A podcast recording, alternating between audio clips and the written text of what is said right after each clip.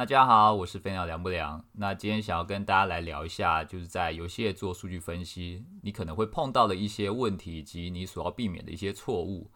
那为什么会想要聊这个议题呢？其实大家如果常看游戏业的新闻，可以发现，就这一两年来，游戏业非常注重数据分析。你可以看到很多的，不管是成功还是失败案例，他们都会分享他们的次流啊，或者说是付费的一些数据。那甚至是他们在测试素材的时候，或者说是他们在做不同的投放验证的时候，他们所得到的，比如说点击率啊、转换率的这些数据，然后来告诉你他们是怎么样把一个产品做到成功，或者是他们是怎么样去调优一个产品的。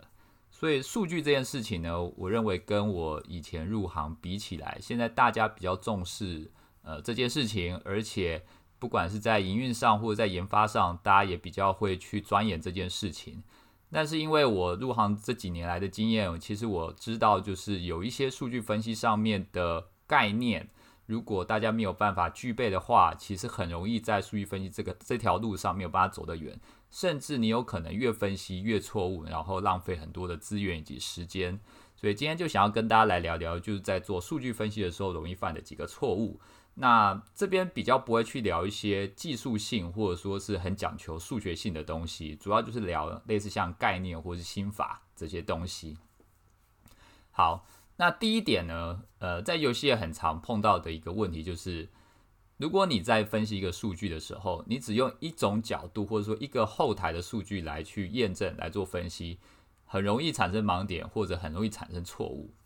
呃，打个比方来讲好了，我们其实在看任何的新闻啊，或者说是不管是政论节目或政治好了，你今天看到一个关于政策有关的问题，你可能会先去听绿色，就是可能某一方的观点，你有可能去听蓝色或者说另外另外一方的观点。那最后你有可能会再找一个听起来或者说看起来比较中立的媒体，呃，譬如说公示好了，然后希望去综合三方的观点，最后来拼凑出一个你认为绝对正确的事项。因为你不可能只去听呃一些媒体，譬如说比较偏蓝的媒体，或者说比较偏绿的媒体，因为他们在报道上都有他们自己的利益或者说自己的政治立场，所以他们在观点上或者说他们所注重的一些事实可能。呃，就不一定是比较全貌的，它可能就会比较有一个偏向性。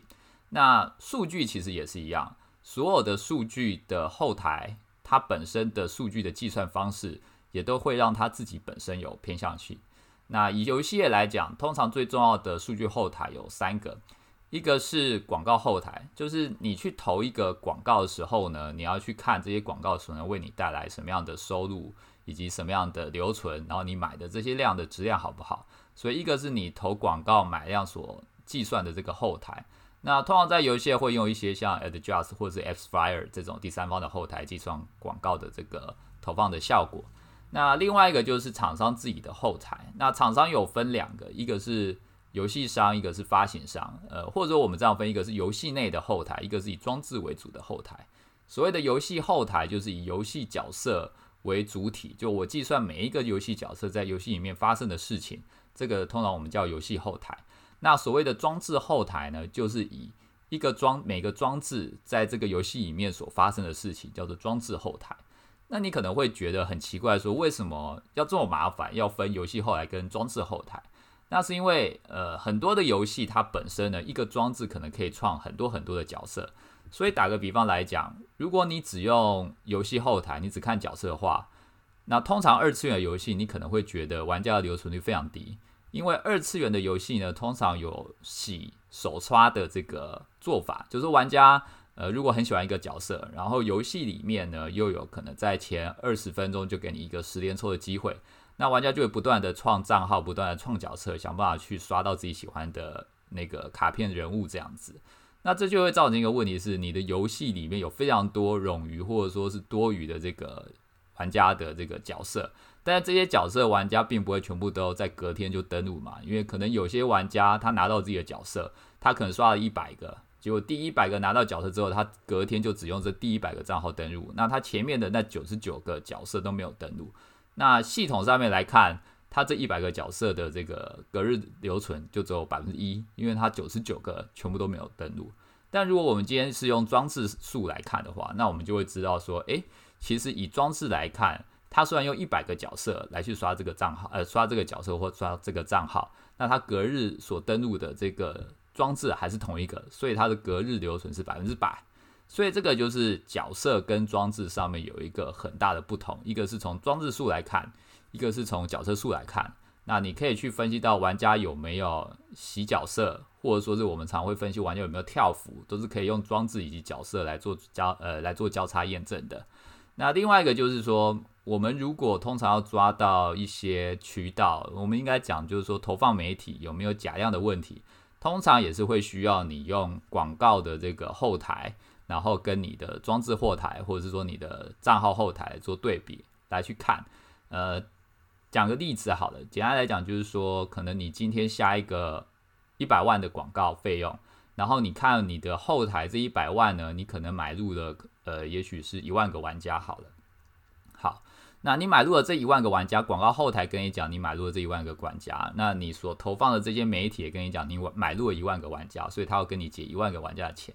但是你在你的装置后台上发现，你在这一段时间所新增的装置可能只有五千个，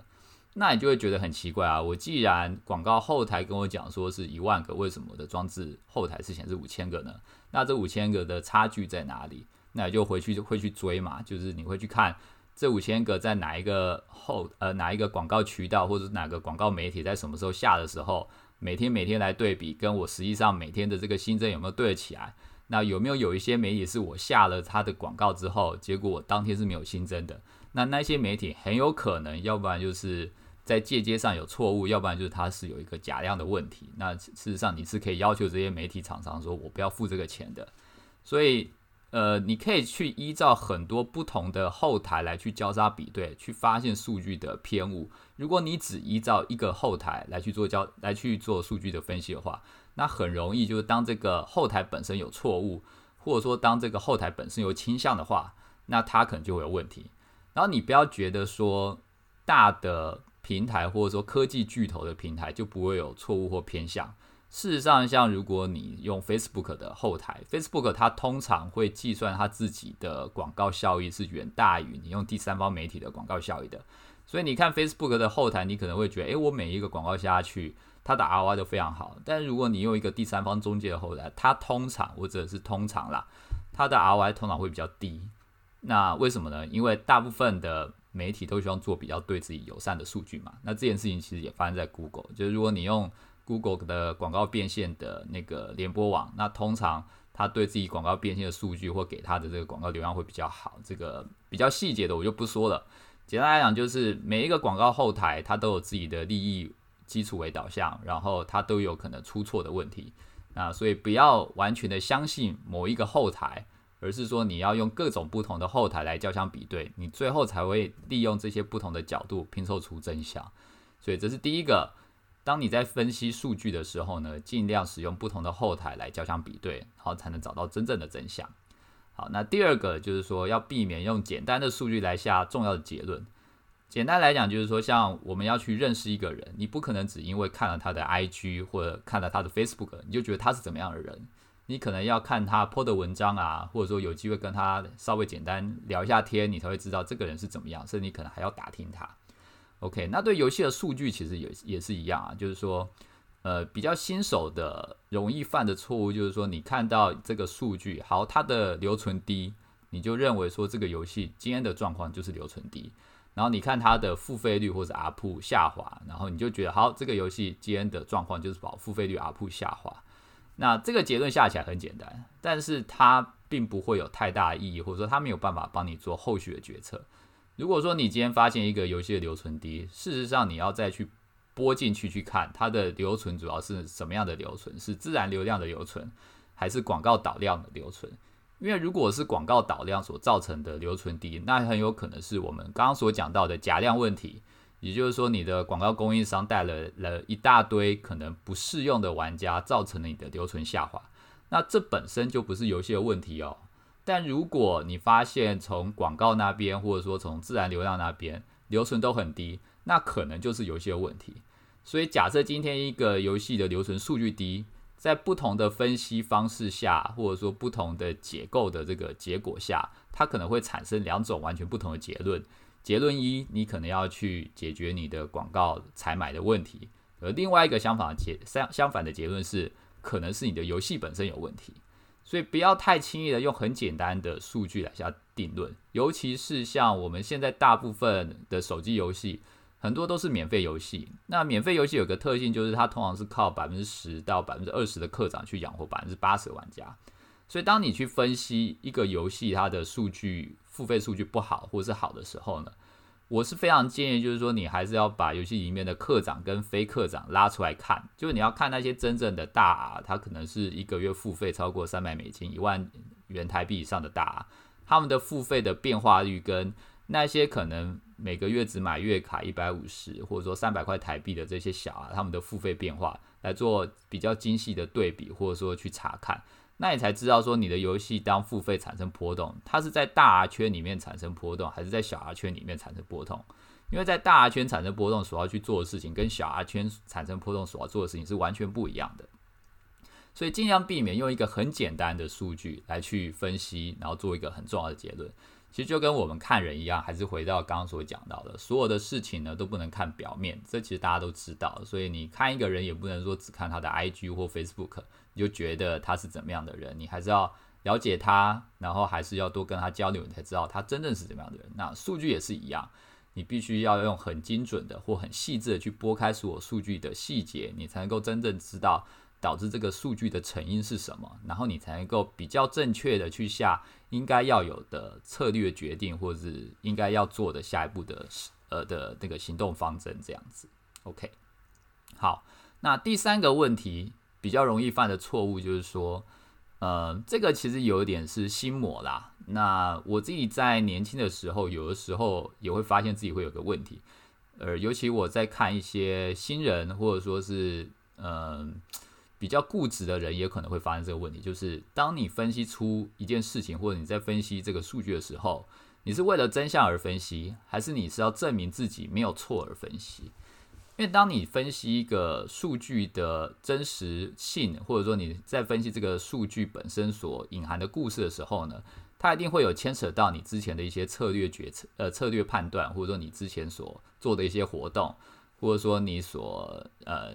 计划的一些 Plan A、Plan B 之类的。你可能最终选了 Plan A，然后你可能跟你的上司是 argue，他是选 Plan B，然后你们的看法是不一样的。那结果你做出一个数据分析，你会发现，诶，他的结论好像趋向于上司所选的 Plan B。这个时候你会怎么做？呃，讲坦白的，我会发现有一些年轻人，或者说是有一些刚进职场的人，他们会比较倾向重新解释这个数据，想办法让它呈现出优呃比较有利于自己 Plan A 这个方案的一个数据倾向。那这件事情就很吊诡，因为你做数据分析的目的不是为了证明你对或错，而是说你真的是想要了解这个数据背后所代表的含义是什么，它背后所隐含的故事是什么，你才能够去想说我下一步该怎么做。那如果你只是为了要证明自己很强而做这个数据分析，那这件事情说实话就完全没有必要，就你就只是想要去证明自己的口才而已。那说实话。为了这件事情而做的数据分析，它的逻辑基础本身的那个架构，还有那个理论基础，都是很容易被打破的。我自己碰到几个这样做的同仁啊，以前在其他的职场的时候，那其实你只要问他一些比较精细的问题，那他背后的那个倾向，或者说在思考上不够严谨的地方，就全部打破掉。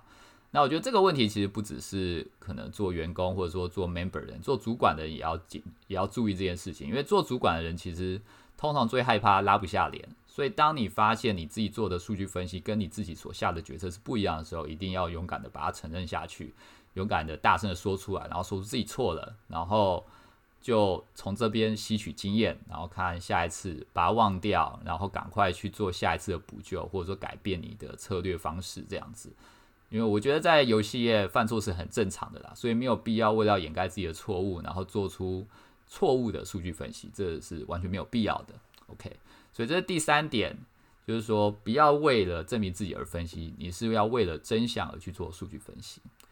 那第四点就是也是很容易犯的错误，就数据分析，你分析分析分析的洋洋洒洒一大片，然后你得到一个很屌的数据分析的方向，你发现一件事实，好，那接下来你怎么做呢？就我很常看到报告是可能有二十页，然后有十八页在做数据分析，然后里面拉了各种平台的资料，然后还对比了各种的数据，图表很漂亮，然后最后分析出来的结论是：好，我们要努力做活动拉营收，或者说好，那我们就是应该要保持我们跟玩家的沟通，努力听取玩家意见，然后做更好的游戏。那这个分析没有必要啊，就是说这个分析不需要做到十八页，只要做两页，我就可以跟你讲这件事情。其实我们每天都在做。就数据分析最要的重点是你要分析出一个结果，然后跟一个故事，然后这个故事最好是有一定的倾向性，就是说它会告诉你现在玩家的状态是什么，现在游戏的状态是什么，然后我们要对症下药去做一个专门针对这个状态。或是这个症状所下的这个决策或者是行动，而不是说所有的状态出来你就给一个大补贴，说反正你这样做就对了。就像我们生了病，然后要去开药，那医生帮你去做见诊，然后去看你的身体的器官的状况。那如果医生永远都跟你讲说你要吃三颗糖，然后画个符水，然后去拜个观音什么的，你就可以那个 获得健康，那这些事情就没有意义啊。所以一定是你要针对你的病症，或者说你在游戏里面的问题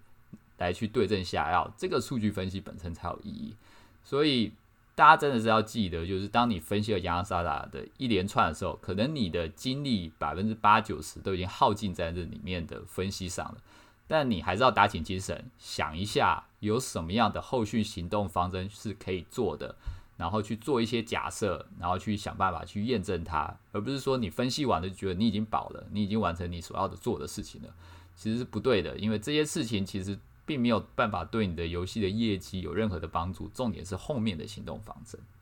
好，那这件事情就带来最后一个，就是在做数据分析也是一个心魔的部分啊，就跟我刚刚讲，就是说数据分析有的时候你有一些心魔要自己克服。那最后一点就是说。数据这件事情呢，它只能跟你讲目前这个故事，或者说是这个游戏，它现在的状态是什么？就是说，为什么现在玩家的行为是这样子，或者说现在游戏里面留存付费是这样子？然后你看的更细一点，你会知道为什么他们这样做。你你会知道他们这样做，然后你会去解释为什么他们这样做。但重点是，他并没有告诉你下一步该怎么做。就是你分析到死啊，说实话，你都没有办法去找到下一步该怎么做。那大家可能会觉得很奇怪，我这样的说法好像有点奇怪。就是说，好，我你第四点刚刚讲，就是说你分析之后要有结论，要有后续，但你又跟我们讲说，你分析之后，事实上你是没有办法知道下一步该怎么做的。那我到底分析数据的下一步要该做什么呢？呃。重点是你分析之后，你要做一些假设，就是你要去假设说，我可能这样改，我可能这样改，我可能做 Plan A，我可能做 Plan B，我可能做 Plan C，然后可能会带来一些效果。就你要去思考，可能会有各种的可能性或方案，然后用你的直觉，或者说你在游戏的素养或你的逻辑去做出一些方案出来，然后再去验证这些假设，再去获得新的数据。然后再去确认你之前的假设对不对，也就是说，数据分析完，然后做假设这件事情不是就结束了？你必须要再去验证你所做的这些假设，然后再回头再去分析数据，然后再回头再去优化你的这个假设，那你最终才会越来越可能趋向你想要的结果。就是说，一般我们很喜欢研究数据的人，有的时候会犯下一个错误，就是你会沉溺在这个数据海里面。因为像像我自己就很喜欢看数据，所以我有时候看数据会看出感情，你知道吗？就是我会觉得每一个数据本身都好像是活的，然后我好像可以听到或看到玩家在背后在干嘛这样子。但是这个东西我看一天看十天也不会看出什么花来，它只会告诉我玩家现在的故事。但我去研究数据，一定会希望玩家更好，或者说游戏更好。所以重点是我要怎么样让玩家更好这件事情。那你看出花来，数据也不会告诉你。什么是更好的？你只能知道现在玩家是怎么样，所以你要自己做很多的 plan，或者说做很多的假设，然后来去验证说你的假设到底是不是正确，然后去再做一次测试，再得到数据，然后再去优化。其实就有点像我们在讲机器学习这件事情。就机器学习其实是你告诉他什么是对的，然后他会像钟摆一样的来回去摆动，然后去验证看哪边是对的，哪边是错的。错的他就会再往对的地方再优化一点，然后可能又跑到另外一个方向，他会发现那个地方又错，然后又回来再优化一点，然后最后越来越趋向正确的那个方向。那其实，在做数据分析也是这样，就是你要不断的来回验证，然后最后慢慢的趋向那个正确的地方。就是你要避免做你自己思考上的懒人呐。就是其实这些都是勤奋的问题，就是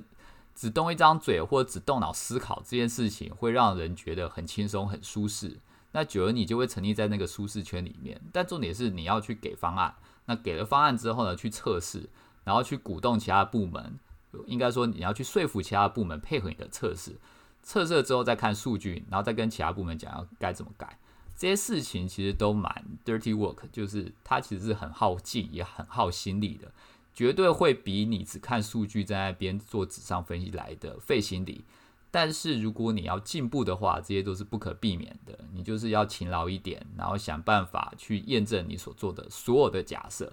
这个才是数据分析该有的一个。做事的方式啊，就是说，单纯的数据分析师跟一个营运 PM，我认为最大不同就是，营运 PM 你应该要针对数据分析这件事情来做出后续的行动，然后再回头验证。对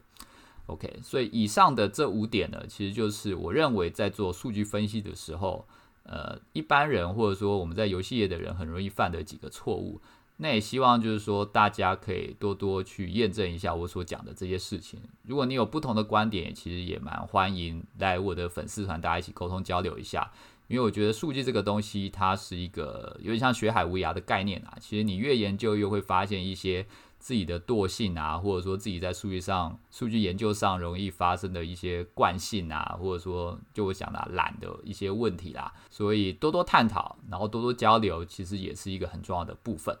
好，那今天就是关于数据分析的这个 podcast 的内容。那如果对这些议题或是内容有兴趣的话，欢迎来追踪我的飞鸟凉不凉粉丝团。那今天就先聊到这边，明天见，拜拜。哎，下次见啦，拜拜。